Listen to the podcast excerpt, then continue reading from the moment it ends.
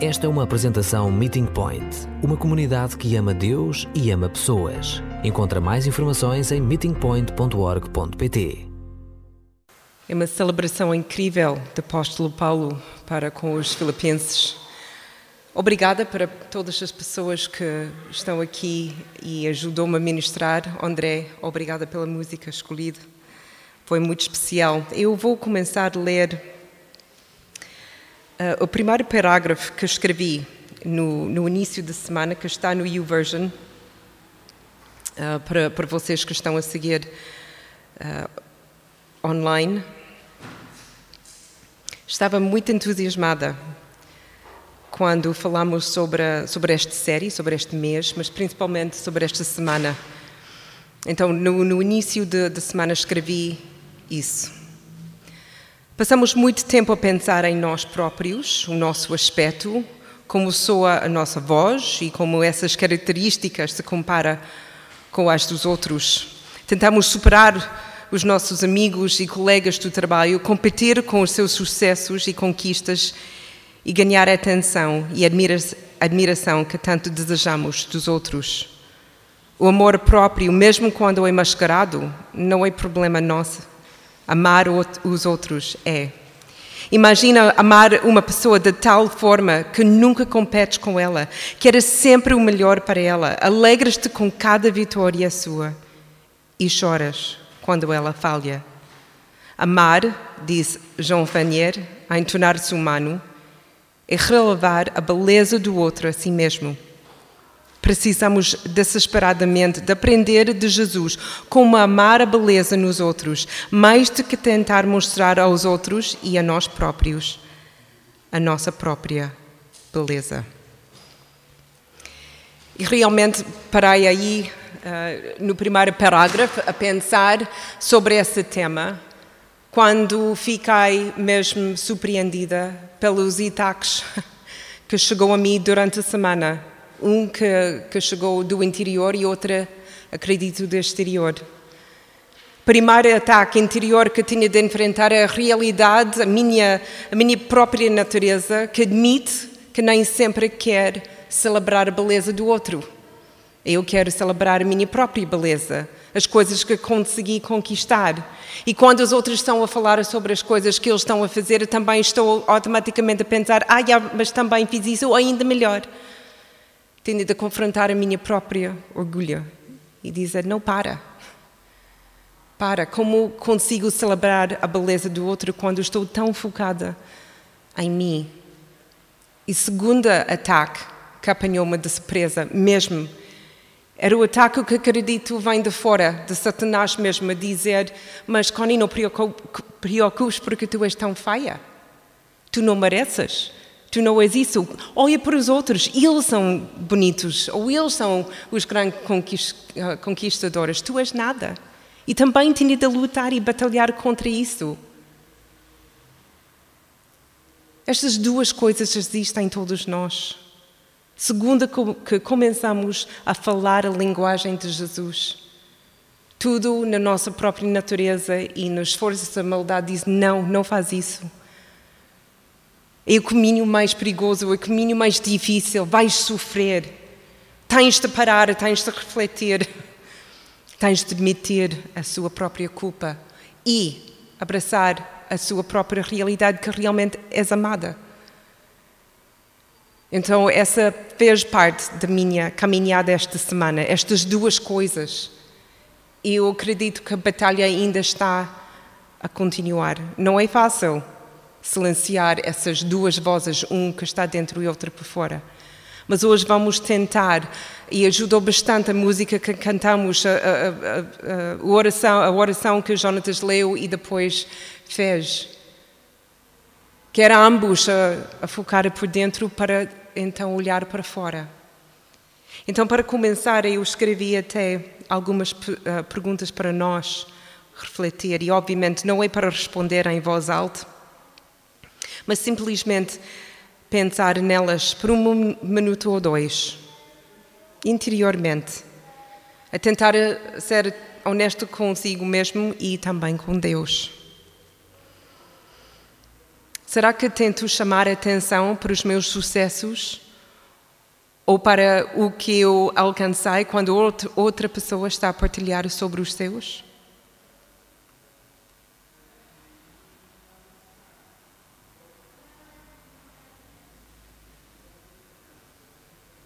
Costumo concentrar-me em eu em relação aos outros?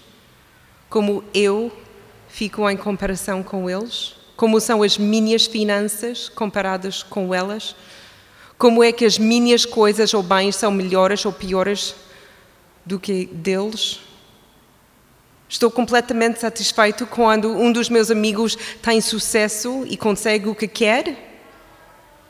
Estou completamente satisfeito com o meu próprio sucesso e realizações, mesmo que nunca ninguém as veja, ouça falar delas se ninguém fala delas e mesmo que outra pessoa recebe os louros para elas. Tinha de pensar muito tempo sobre cada pergunta e nem sempre gostei a minha resposta inicial. Mas a beleza em reconhecer a beleza nos outros é que por esses momentos estamos completamente livres de nós próprios. Quando consigo olhar para o outro e celebrar com eles o que eles conseguiram fazer, não tenho de pensar em mim e, e comparar-me. Posso estar simplesmente focado na pessoa. Toda a minha atenção, toda a nossa atenção está voltado para outra pessoa.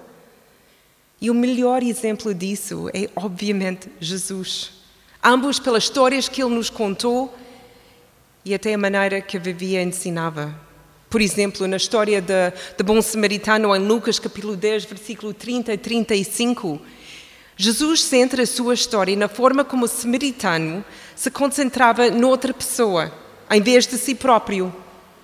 Tanto o sacerdote e depois o levita, que passaram primeiro pela essa, essa pessoa ferido, eles não se deram o trabalho de parar para ajudar, porque eles estavam tão focados em si, o, o tempo que ia custar para parar, ou se calhar o dinheiro, a sujidade, e foi muito abaixo da sua dignidade de parar. Mas o samaritano, ele concentrou-se no sofrimento do outro, considerou a sua importância e a beleza intrínseca como uma pessoa feita à imagem de Deus, e assim ele parou e ajudou.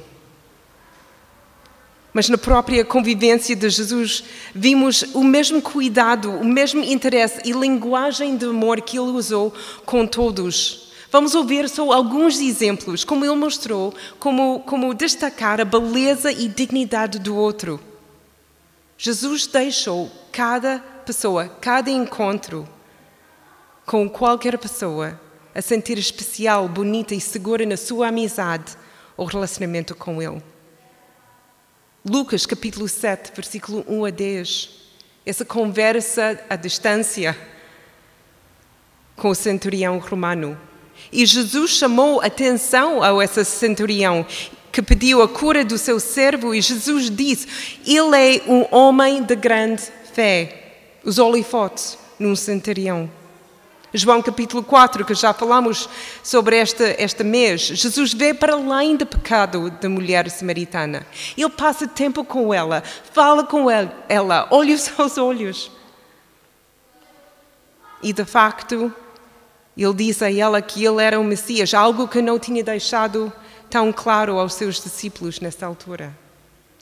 Marcos capítulo 5, versículo 21 a 34 quando a mulher sofredora e impura tocou o manto de Jesus, Jesus parou, olhou para encontrar a pessoa e falou diretamente com essa mulher. E nunca chamou-a só mulher, chamou-a, no fim, filha. Relacionamento, dignidade. Mateus 16, 18, Pedro, radical, às vezes inconveniente Pedro, mas Jesus viu além dessa dureza e viu a sua força e a sua beleza. Tu és Pedro, e sobre esta pedra construirei a minha igreja, e as forças da morte nada poderão contra ela. Durante os três anos do ministério de Jesus, ele demonstrou e ensinou aos seus discípulos a importância e a beleza de colocar outros no primeiro lugar, de servir, de, de, de permitir-lhes ter os lugares de honra, de olhar para além do aparente e ver a beleza oculta que existe em todos. E, eventualmente, as pessoas, os seus discípulos, conseguiram fazer isso mas Jesus, a única pessoa que alguma vez viveu e que teve a legítima pretensão de chamar toda a atenção para si próprio e de se comparar com os outros, mas ele não fez isso. Ele viveu o apóstolo e demonstrou amor, revelando a beleza nos outros. Agora voltamos e vamos abrir a nossa Bíblia para o nosso texto principal de hoje. Não é um texto que falamos muito e provavelmente não é um texto que tenho lido muito. Mas quando se, chega, quando, se, quando se chega uma secção da Bíblia como esta passagem em Romanos 16, 1 a 15, é importante recordar as palavras de Paulo em 2 Timóteo 3, 16. Toda a escritura é inspirada por Deus e serve para ensinar, convencer, corrigir e educar, segundo a vontade de Deus, a fim de que quem serve a Deus seja perfeito e esteja pronto para fazer tudo o que é bom. Penso, escreveu Cristóstomo, que muitos mesmo daqueles que têm a aparência de serem homens extremamente bons apressam esta parte da epístola como supérflua. No entanto, os fundadores do ouro são cuidadosos mesmo com os pequenos fragmentos. É possível, mesmo a partir dos nomes nus, encontrar um grande tesouro. E Frederick Brunner, mais longe, e chama Romanos 16 um dos capítulos mais instrutivos do Novo Testamento, porque encoraja as relações pessoais do amor na igreja. Esta secção da Bíblia não é uma secção de ensino, é um exemplo muito natural e muito simples de como podemos aprender a amar uns aos outros e encorajar uns aos outros, iluminando, reconhecendo e defendendo a beleza nos outros. É interessante no, no nosso dia a dia que Paulo não menciona como essas pessoas eram fisicamente, ou de onde vieram, ou muito sobre os seus percursos profissionais. Ele concentra-se na forma como eles tocaram o seu próprio vida em ministério e como Jesus usou-os na construção do seu reino. Uma das coisas mais bonitas que notamos nesses 15 versículos é a unidade em diversidade. São pessoas que trabalham juntos, vivem juntos e estão a construir a igreja em conjunto, mas quem são? Eles são de origens diferentes. Temos judeus e nós temos uh, gentios. São diferentes situações económicas. Alguns dos nomes que estão aqui escritos são nomes de escravos e outros são nomes bem conhecidos dentro do palácio de César. Até Rufo pode muito bem ser o filho de Simão Sirene que carregou a cruz de Jesus, em Marcos 15, 21. Incluem ambos dos sexos, homens e mulheres, que trabalham lado a lado. E Paulo mistura todas essas pessoas para nos dar uma bela imagem da igreja que rompe todas as barreiras da sociedade que a sociedade tenta construir, masculino e feminino, etnia e estrutura social. Cada pessoa é bonito não apesar de quem é ou do que ele faz, mas por causa, mas por causa dela. Então, ao lermos esses 15 versículos, vamos ler muitos nomes. E Paulo conhecia e lembrava todos os nomes dessas pessoas. E começamos aqui com algo tão simples como isso: o um nome. Os nossos nomes são importantes para nós. Eles são como, como, como somos conhecidos ou como somos reconhecidos e distinguidos dos outros. Ser chamada a minha senhora ou meu senhor é bem diferente de ouvir o nosso nome ser chamado.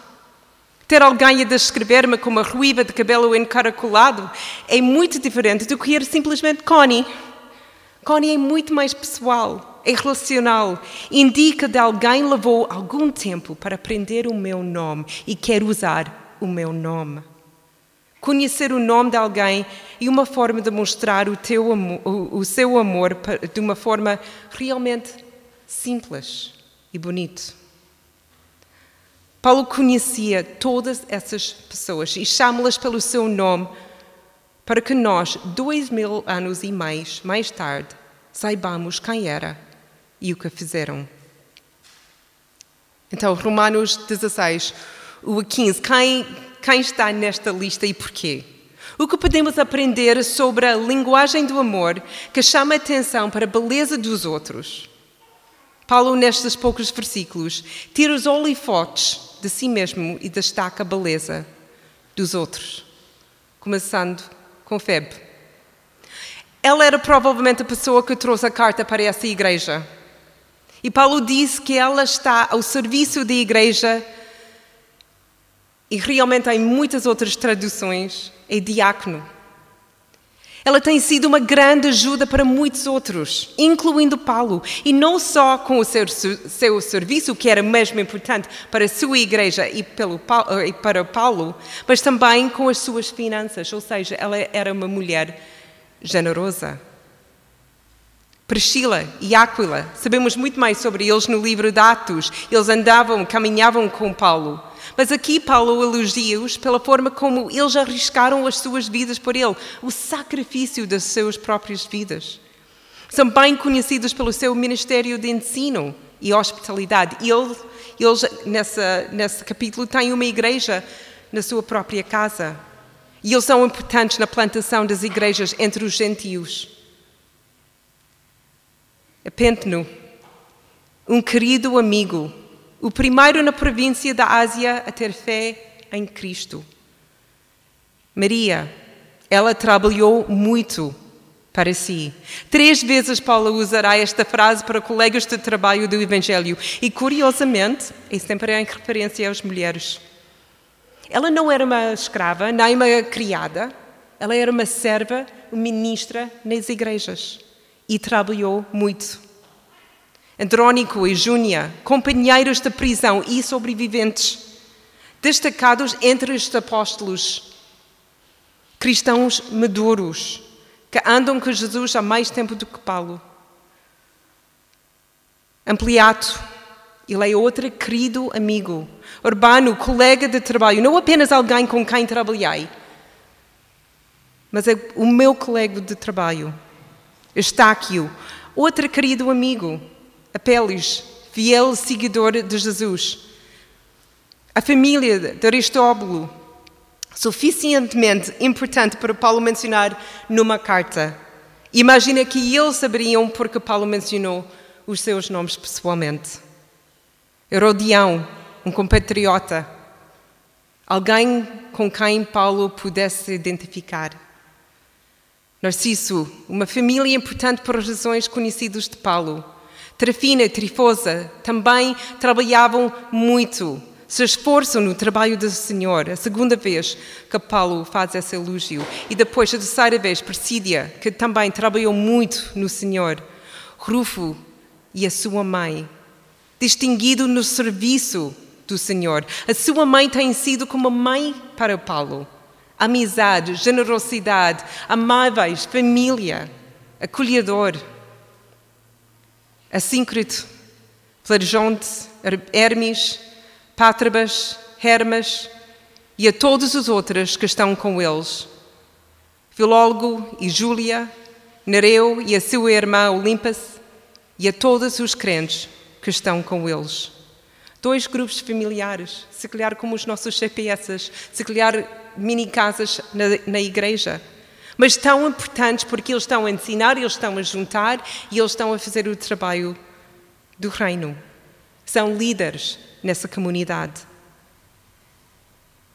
Nem uma única vez Paulo menciona como alguém se aparece, em que tipo de casa viviam, quanto dinheiro ganha.